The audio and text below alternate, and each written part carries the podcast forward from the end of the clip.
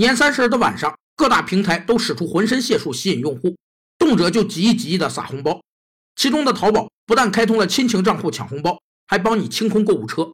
但就在春晚第一波抢福利的关键时刻，购物车卡住了。北欧航空公司前总裁詹卡尔森把客户与企业的各种资源发生接触的那一刻称为关键时刻。他认为这个时刻决定了企业未来的成败，因为客户只会记住那些关键时刻。西方学者们认为，关键时刻理论是提高服务质量的有效办法。一是通过服务质量标准化来提升服务水平，减少服务纠纷；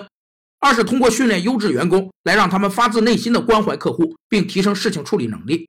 三是通过强化人际关系，来让员工对客户做好个人营销，扩展个人人际关系；